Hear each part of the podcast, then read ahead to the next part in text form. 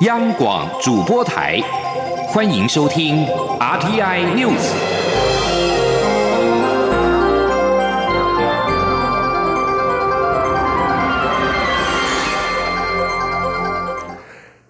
各位好，欢迎收听这节央广主播台提供给您的 RTI News，我是陈子华。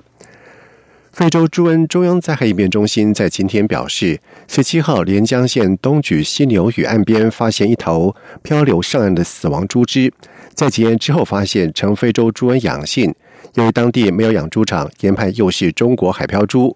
应变中心表示，农委会动植物防疫检疫局也将循立案防疫通报机制，通知中国大陆，要求辖内养猪业者做好猪只尸体的处理工作。而为了防堵非洲猪瘟，桃园机场全面检查入境旅客的手提行李。内政部长徐国勇在今天表示，内政部在这三天已经组装完成了四台的 X 光机，在今天也已经展开十八台 X 光机的紧急采购程序。他已经指示 X 光机在抵达之后必须连夜的安装。而对于中国非洲猪瘟疫情持续扩大，台湾目前防疫坚持超前部署，阻绝境外。而农委会在今天也特别邀集了专家学者共同挂保证，强调台湾国内猪肉安全无虞，民众可以放心的购买食用。而目前国产猪肉从饲养、屠宰到加工都有全程的监控，确保国产猪肉的卫生安全以及优良品质。屠宰的过程也有完整的检查，层层防护，就是要确保国产猪肉的零失误。中国施压苹果公司等六十六家跨国企业更改台湾称谓，我政府已经展开应应作为。外交部发言人李宪章在今天表示，外交部和驻外管处正在全面盘查全球五百强企业网站的台湾标示，积极和相关企业及其政府联系沟通。李先将并且再度的痛批中国的狭隘政治思维，不仅将外资企业当作是工具来施压台湾的国际空间，还透过依法惩处恫吓外企，根本就是一种非常不可取的野蛮作为。记者王兆坤的报道。继去年胁迫各国航空公司及跨国企业更改台湾称谓之后，中国社科院法学研究所、北京大学互联网发展研究中心等机构。日前发布网络法治蓝皮书，点名二零一七年世界五百强企业，包括苹果、Nike、亚马逊、西门子等六十六家外资企业标示台湾而非中国台湾，而且还用依法惩处手段恫吓这些企业。由于上述网络法治蓝皮书依据的是二零一七年的资料，外交部发言人李宪章表示。外交部及各驻外管处目前正在积极根据最新的世界五百强企业名单，逐一盘查其中的三百八十五家外资企业在其网站上标示台湾的现况。接着就会立刻依照盘查结果，与不当标示台湾的企业以及驻在国政府沟通说明，并洽请各国有我人士发声支持台湾。李宪章强调，中国将外资企业视为工具。而且野蛮施以恫吓，做法相当不可取。他说：“中国以其这个非常狭隘的政治思维啊，强加将自己自身的这个司法行政的管辖权强加在其他的国际企业身上，甚至以国际企业、跨国企业作为工具祭旗啊，呃，企图透过对他们的施压来压缩台湾的国际空间，甚至啊矮化台湾的国际地位。”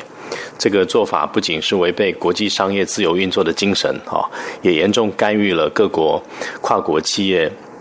在国际社会上、国际商业场域上自由营运的一个基本的呃商业原则。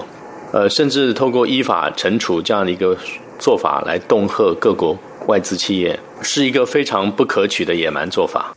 外交部再度呼吁，国际社会不应沉默容忍，以免中国当局变本加厉。同时，也要再次吁请相关国家政府正视中方霸凌行为，采取必要行动，协助其相关企业抗拒中方的无理要求。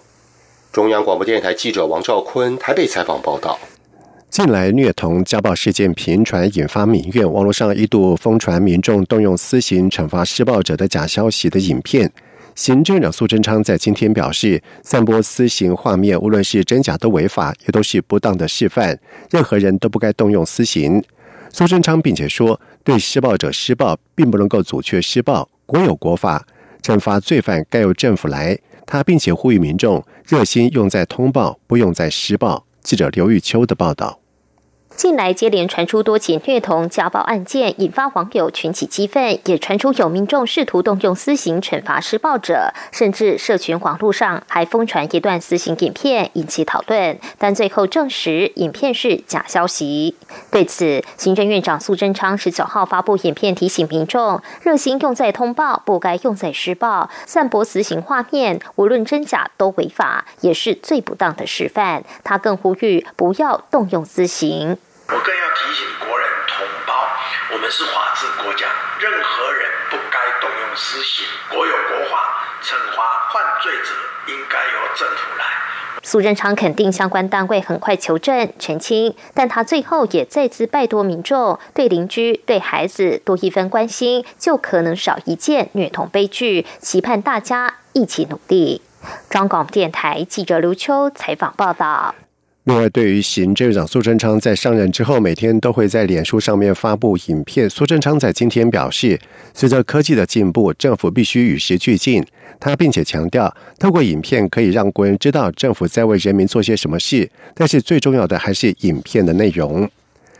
交通部观光局今天在阿里山国家风景区管理处出口游控中心举办了二零一九年亚洲生态旅游联盟理事会年会。而这是亚洲生态旅游联盟第一次在泰国曼谷总部以外国家召开的年会，邀请了日本、印尼、纽西兰、马来西亚、泰国、辽国、柬埔寨、菲律宾、印度、新加坡、香港等各国及地区生态旅游专家出席。交通部常务次长齐文忠表示。二零二零是基良山脉生态旅游年，阿管处从二零一七年开始着手基良山脉的生态旅游规划，从阿里山出发，延伸到台湾各原住民的部落，希望透过各国生态旅游专家的意见，让旅游年计划更能够的接地气，增加国际旅客重游台湾。